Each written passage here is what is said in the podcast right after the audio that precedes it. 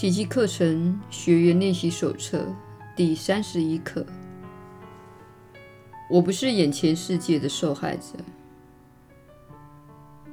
今天所介绍的观念，乃是你的解放宣言。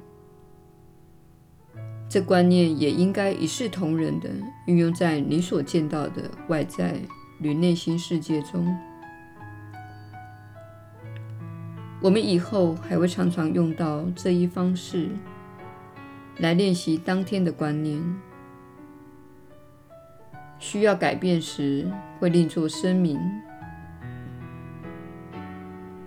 练习的形式大致来讲，包括两部分：一种是比较固定的练习，另一种则是当天随机应用的方式。今天的观念需要做两段较长的练习，一在早上，一在晚上。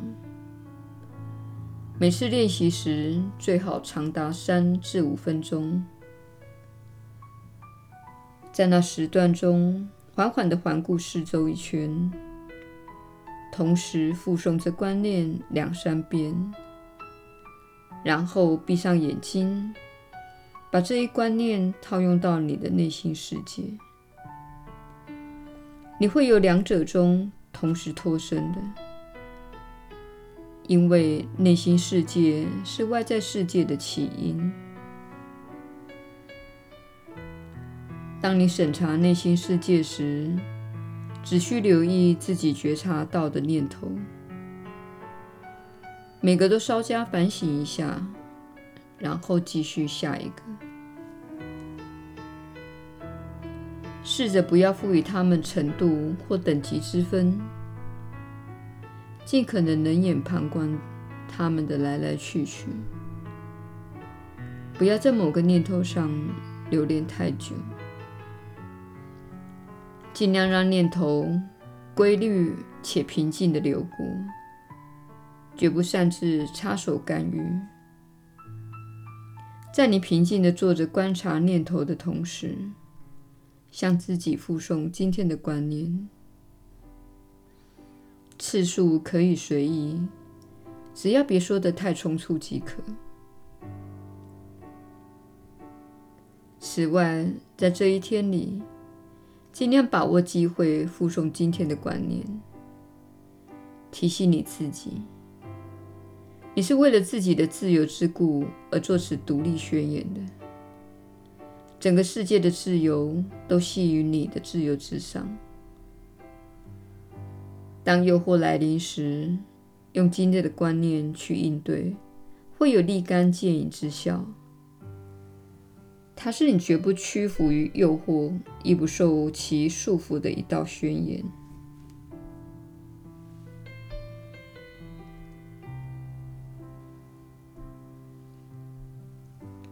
耶稣的传导，你确实是有福之人。我是你所知的耶稣。这一刻正是我上十字架时要教导门徒的课题。我当时要教导他们的观念是：我并非如你所看到的那样成为眼前世界的受害者。在那个绝佳的教导与学习的机会中，很多追随我的人无法学习这个课题。他们无法相信我并没有受害，且我也没有受苦。当时我已经提升了自己的意识，因此能坚定地超越战场之上。我知道，虽然那是一项巨大的挑战。且我需要有相当的心灵锻炼，但我知道我无需受苦。我的心灵可以正确地评估情况，并选择经历这个事件而没有受难的痛苦和绝望。我并没有受难，可想而知，这是你们社会一直很难了解的事。因为对当时在我面前的人来说，这是一个极度复杂的课题。这个课题未必是针对世界上所有的人而设计的。然而，它后来确实成为这个世界的课题。当我在世之时，及你所知的耶稣那一世，我正在教导我的学生。我教导他们，并向他们示范我能够克服物质世界的能力，以及我确实没有受害的事实。我选择经历一个非常非常戏剧化的教学方式，使他们能从中获益。然而，只有两位门徒能够将这个讯息纳入自己心中。但这是没有关系的，一个心灵的改变也足够了，一个心灵的疗愈也足够了，一个与真理相合的心灵比一万个陷入恐惧的心灵更加强大。那些恐惧的人缩在角落，害怕站出来而受到牵连，因此。不要让你自己成为自己信念的受害者。你不是眼前世界的受害者，世界乃是你的意识之反照。它冲着你而来，这样你才能了解到自己的内心是怎么回事。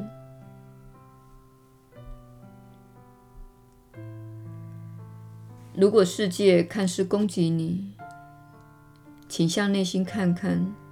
你攻击自己或他人的地方，请向内心看看，你是否攻击一些原则或观念，不论是有关政治、国家、信条或金钱等。不论你攻击什么，要知道，这种攻击念头会以一个看似攻击你的世界来反照给你。我们正以这些教诲，而从最深层的地方来疗愈你的心灵。因此，我们希望你知道，伟大的爱正朝着你而来。至今，我们已有一个月的相聚，有许多人会开始感觉到这点。你将会看到，你不再那么快速地去论断。你不再那么快速的去攻击，可能你接纳了你过去所批评的人，可能你发现自己安静的坐在那里，深思一些观念，因为你决定给自己空间来做课程的练习，而在练习之后，你非常愉快的坐在扶手椅上，